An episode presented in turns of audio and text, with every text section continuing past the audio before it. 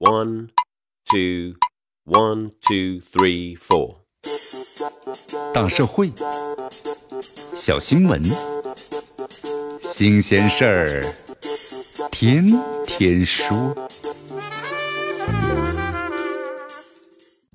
朋友们，你们好，这里是天天说事儿，我是江南。这过年的时候啊，很多人都喜欢双手抱拳拱手，互相行礼。它既表达的是一种。尊重、祝福之情，也有几分的传统的味道在其中。最近，四川乐山有一组雕塑当中的拱手礼被网友们吐槽，就是拱错了。对此的话，迎送非遗传人、文史专家、四川省国学教育研究会的主要发起人陈红称，这拱手礼、抱拳礼等等都是各有讲究。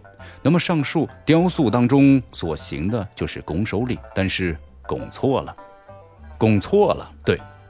城市雕塑中啊，这样的低级错误可谓是屡见不鲜呢。比如西安大雁塔广场药王孙思邈的雕塑，唐朝人的孙思邈，但是手里却捧着明朝中期才出现的线装书，而且药王呢也翻译成了毒枭。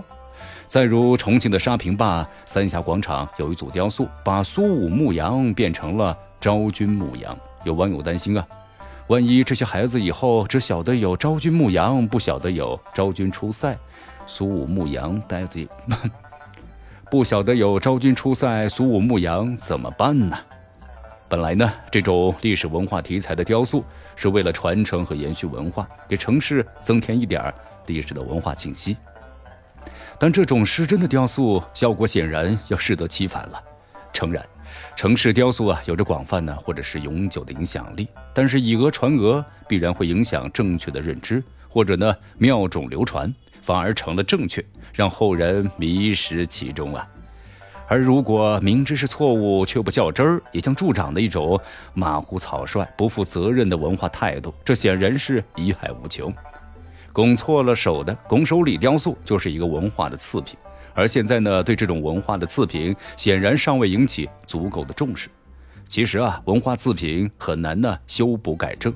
比如说，雕塑大丸是一次性的作品，如果重新制作，意味着纳税人的钱又打了水漂。往深处想吧，为什么文化次品会层出不穷呢？还是缺乏一个问责的机制啊？比如，谁为这座拱错了手的拱手礼雕塑买单？恐怕是一笔糊涂账。鉴于此的话，不妨把城市雕塑的设置建立严格的鉴定评审机制，将听取专家的意见作为那雕塑制作之前的前置程序。